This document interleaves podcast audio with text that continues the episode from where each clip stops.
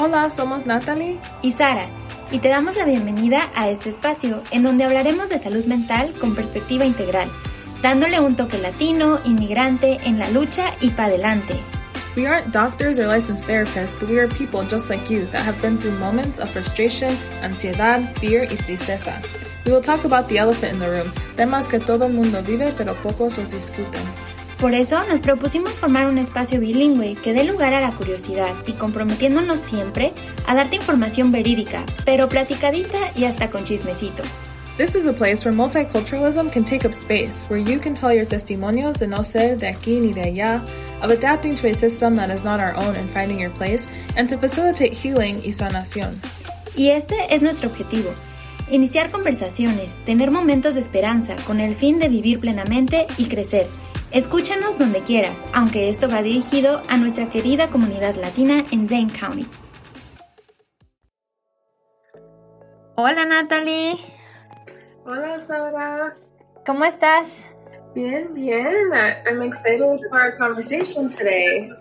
Muy bien, entonces eh, yo también, la verdad, la última vez que estuvimos juntas, estuvimos grabando pues para un público y fue muy emocionante, pero ahora también estoy súper emocionada porque tenemos un invitadazo, él pues se aproximó aquí al podcast a Momentos de Esperanza, pues muy emocionado con el tema del bilingüismo y pues no les voy a, a, a spoilear esta persona, eh, mejor que nos cuente de sí mismo, pero se llama Ramón, Ramón Ster. Entonces, Ramón, platícanos un poquito de ti. Bueno, yo crecí aquí en Madison principalmente. Em, mi madre es chilena, mi papá es inmigrante judío, entonces crecimos en una casa con varias culturas y varias lenguas diferentes. El primer idioma de mi papá tampoco es inglés, es yiddish, una lengua judía. Entonces teníamos muchas culturas y lenguas a mi alrededor. Y a los dos años viví en México, fue donde primero aprendí español. Em, y al volver a Estados Unidos solo hablaba español. Entonces tuve que reaprender inglés a los tres años de edad. Eso está, es un viaje así como de ida y vuelta entre que estuviste en, en, México, pero después estoy curiosa. ¿Tu papá te hablaba en yiddish? No, usaba algunas palabras de yiddish, pues se le había olvidado, pero creciendo era un judío religioso, entonces ah, teníamos también la lengua litúrgica de hebreo cuando íbamos al templo. Él me decía algunas palabras en yiddish y pues en el pasado sabía algo de alemán para la escuela. Entonces, somos una familia de muchas culturas y mi mamá de, chica viajaba por el mundo entero, por muchas partes de Sudamérica, hasta Pakistán, diferentes lugares donde vivió. Entonces, somos una familia multicultural, políglota, con bastantes diferentes raíces. Entonces, yo mm, crecí acá, pero teníamos conexiones más allá de Wisconsin. Y me mencionas que tú, viviste en México, viviste en Chile, ahora estás aquí en Madison. ¿Cómo ha sido esta relación entre el español y el inglés? Bueno, el español y el inglés, como les dije, aprendí primero a los dos años de edad en el DF, en la Ciudad de México. Y al volver, todos me llamaban güero, güerito, y yo, yo este, allá en México. Después quedé en Estados Unidos de, de vuelta en Wisconsin después de un año solo hablaba español, la gente se burlaba de mí, me trataba mal, y como pasa mucha gente que habla español, yo no quería hablar más español. Mi mamá me hablaba en casa, pero yo le respondía en inglés, y eventualmente perdí una buena parte de mi español. Sabía leerlo sin acento y tenía algo guardado en la cabeza, pero solo lo reaprendí en la primera, en el primer año de enseñanza media cuando viví en Santiago de Chile. Y nos dijiste de enseñanza media, ¿eso como cuántos años tenías? 14 a 15. Oh, y entonces ya, o sea, lo tuviste que reaprender. Lo tuve que reaprender, pero estaba guardado en la cabeza. Pues si uno aprende español bien de chico y después vuelve a un país donde todos hablan español, uno es capaz. Yo lo tenía guardado ahí y tenía el acento correcto. También fui a, una, a un campamento de español antes de ir allá, entonces eso me ayudó un poco. Pero tuve que reaprenderlo. Y mi hermano solo lo aprendió a los 10 años. Entonces, para él, el español no es una lengua nativa. Mm. para mí es como una lengua nativa, pero para él no lo es. Él tuvo que aprenderlo más tarde. Y eso hace toda la diferencia que uno aprenda el español a los dos años, al nacer, a los cuatro, porque si uno aprende más tarde, hay cosas que se pierden. Yeah, that's so interesting to hear. It's almost like riding, learning to ride a bike again, like just acknowledging how how deeply ingrained language can be if you've learned it from when you were so young. It's very similar to that. I think it's a great metaphor. It's very much like getting back on a bike and trying it out. Um, so I learned it really quickly. In Chile, I learned it in about four or five months. I became fluent, um, which is not typical if you haven't learned the language before. So. Y me siento curiosa en este sentido, eh, Ramón. En tu casa, ¿en qué hablaban? ¿En español? ¿En inglés? Bueno, trataban de hablarme en español antes y lo perdí. Después nos hablábamos en español, pero lo interesante es que cuando hablamos de, determinados temas cambiamos a inglés, después a mm. español. Somos como bilingües, pero también hay cosas que somos más competentes en inglés que en español. Como por ejemplo, qué sé yo, las partes de un carro, hablar de los sentimientos y la psicología. Yo puedo hablar de todo en español, pero hay cosas en que me pongo más cómodo. Por, por ejemplo, si estoy de verdad molesto, baja mi voz y hablo en inglés. Si estoy como muy emocionado, me encanta hablar en español porque español, portugués también hablo, es portugués, eh, son idiomas de mucha efusividad y expresividad y sentimientos, mientras que el inglés estándar, el estándar, no estoy hablando del afroamericano o otros, pero el estándar es un poco seco. Definitely. Yeah, I think it can really be like devoid of affect and emotion and we're also often aren't like direct translations um, to very emotional words that we have in other languages. Um, it can be hard to describe. And so for me, speaking Spanish and English from a young age opened up my mind to learning other languages. So I speak Portuguese fluently. Mm-hmm. I also have some, I'm fairly proficient in Hebrew and Arabic. I can read some French. So I just went the whole way with it. And um, so I'm a very multilingual and multicultural person and very flexible to cultural adaptation. Y a mí me llamó mucho la atención, Ramón, lo que dijiste de, es que para algunas cosas las digo en inglés, algunas cosas las digo en español, cuando estoy muy emocionada. Me, me recuerda a un familiar mío que también es bicultural en ese sentido. Y pues cuando estaba enojado solo hablaba en francés.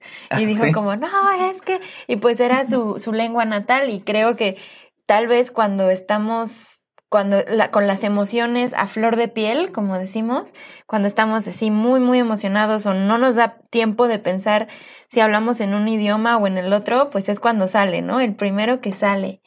Sí. La otra señal de ser realmente bilingüe o, o multilingüe es cuando comienzas a tener sueños en el otro idioma. Órale. Porque yo he tenido sueños en español y en portugués también. No sé si en hebreo o árabe, pero sí en español y en portugués. Wow, that's amazing. I have such a hard time remembering dreams, but I do think that yeah, the ways that we naturally think and dream and count um, sometimes can be really telling of which language is more present or more like uh, maybe when we're we have less control, which one comes out. Yeah. And this is why I'm so passionate about this is because I feel a lot of um, Latino children in the United States are getting robbed of some of their talents mm-hmm. that they're bicultural, they're bilingual at some point, then they're bullied for speaking Spanish. And then after that happens, they don't want to speak Spanish. So they still have this bicultural identity, but they're ashamed maybe of their Latino identity sometimes. And um, that I think being bilingual is important for our heritage and remembering our heritage, but I think it's also super important from a professional standpoint. I do work in other languages. So, I mean, there's medical interpreters, there's court interpreters, there's uh, bilingual specialists at a variety of different locations.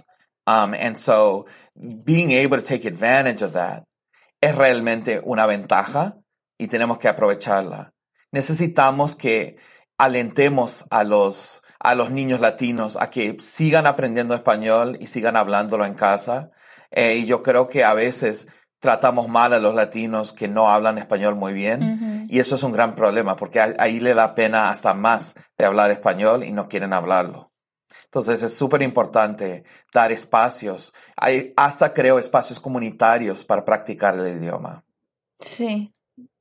Y creo que dentro de Centro Hispano, por ejemplo, eh, se, esto se fomenta en el sentido de que hay muchísimos grupos con los que trabaja Juventud aquí en Centro, en donde dicen, no, pues vamos a juntarnos y a encontrar nuestra identidad y a seguir hablando español. A mí me encanta venir a trabajar porque es venir y hablar mi español y no perderlo y siempre decir, bueno, que algo, que esto no se pierda. Y también hablábamos, Ramón, sobre la competencia cultural innata que te brinda el, el español. Fue otro asunto que tú dijiste como, quiero hablarlo en el podcast. Sí, es súper importante creer en, nada, no nada más en saber dominar el español, pero tener competencia cultural en relación a lo latino aquí en Estados Unidos. ¿Quién crece en una familia latina o ha viajado a países latinoamericanos o las dos cosas? Sabe que nada más hablar español por haberlo aprendido en la escuela, haberlo estudiado, no es suficiente para poder entender nuestras culturas tan variadas y ricas. Se necesita algo de, estar expuesto a, los códigos culturales para poder manejarlos. Entonces, por ejemplo, puede haber un intérprete médico que habla perfecto español, pero no entiende lo que está pasando emocionalmente o lo que necesita un paciente. Entonces, yo creo que es súper importante que tengamos a más latinos en esas áreas que nacen también acá o que han crecido acá. Em, yo creo que mucha gente que trabaja como bilingües, muchos han crecido en, en América Latina o y han venido acá a aprender inglés y todo lo demás, pero lo opuesto, quien ha crecido acá pero tiene, tiene la cultura en la casa latina. Eh, necesitamos que toda la gente aproveche de eso, no solamente por aprender de su herencia, por enriquecer la vida, pero también para tener oportunidades profesionales y poder avanzar. Yeah, definitely. I I'm I agree with everything you're saying. I'm thinking also of a lot of my training and how being proficient in language is not enough. Like you also need the cultural understandings, um, the emotional understandings of what's happening. Um, and then in professional spaces too, there's just more layers of, of power and privilege that also intersect with the language, with the way we're talking and what's considered professional or not. So it's a lot that someone might be navigating all at once. Mm-hmm. It is a lot, and um, I'm a person with a lot of privileges. My parents are history professors, retired of Latin America. So I grew up talking about Latin America. We traveled a little bit to Latin America. Um, so I have all this access to things. And even in that case, I almost lost my Spanish. Mm-hmm. So imagine kids that don't have many much access to resources, are trying to fit in and belong in this country, who are losing opportunities and losing connection to heritage because of the pressure to assimilate, the racism against against uh, Latinx and Spanish speaking people. It's a really serious problem in this country that we have to deal with, and it's a lot of trauma. Um, there's an organization as well that's national called Spanish Sin Pena, which a friend of mine named Wendy Ramirez is in charge of, and it's a large, it's a fairly large scale organization where they work with people who have discomfort speaking Spanish. They might speak it decently, but still feel dis- uncomfortable, or they may not speak it very much at all. But it's about dealing with those traumas while learning to speak Spanish and feel comfortable speaking Spanish. I think there need to be more and more organizations like that for our, for our youth because it's it's so important to connect to your heritage through language and also to have opportunities and be able to use it to your benefit and to your family's benefit. Yeah, that sounds amazing. Also, like a, a safe space maybe for folks to kind of explore or feel comfortable like making mistakes because I think there can be like a yeah, I think a perceived like lack of acceptance from either community, either like a community that speaks Spanish or one that speaks only English, and like where do you fit or how do you communicate? Uh, without maybe feeling judged. It can be really hard. It's really hard because within a U.S. dominant community, there are these dual immersion programs now, but it's still not the same as, as our cultures and our families. Mm-hmm. It's it's you know learning it in a school setting, and it's very useful for people to have access to this. I'm not saying it isn't; it's very important. But um, if you're Latino kid and or, or Latina or Latina kid and you're growing up and within the US dominant spaces people make fun of you for speaking Spanish and then within your own family as your Spanish starts to fade a little bit people make fun of you for not speaking Spanish well enough it's an extreme level of alienation and and disconnect both from both Latinx culture and American culture. So you're like stuck between a rock and a hard place. And I think we have to deal with this trauma and these issues in a more effective way. We can't just try to force kids to speak Spanish at home or, you know, because that's not enough. We're dealing with racism, we're dealing with prejudice, we're dealing with a lack of understanding of our cultures, and that is a lot of weight to carry growing up in this country.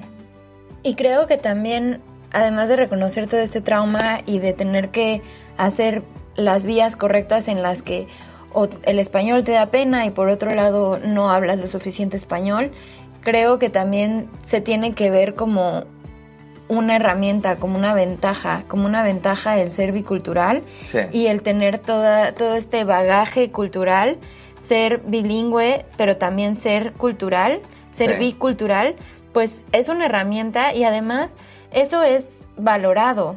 Por ejemplo, saco a colación a Natalie, tú estás en un programa en el que el objetivo es poder formar terapeutas que sean no solamente que hablen español, pero que tengan este, esta biculturalidad que es útil, pero no es solo útil, sino es necesaria en un ambiente de trabajo. Así también me imagino pues ya sea haciendo negocios con Latinoamérica, o sea que digas, ah, por ejemplo, es que ellos no van al lunch a las 12, por ejemplo, en Latinoamérica se va a las 3 de la tarde. Por supuesto. Y además la cena no es a las 7 de la noche, en Latinoamérica es a las 9, 10, y ya es como más... Eh, el cafecito ya es en la tarde. Yo cuando llegué a este país, Estados Unidos, me sorprendía muchísimo cómo las cafeterías eran 3 de la tarde y cerraban. Y yo, ¿pero qué? ¿Qué es esto?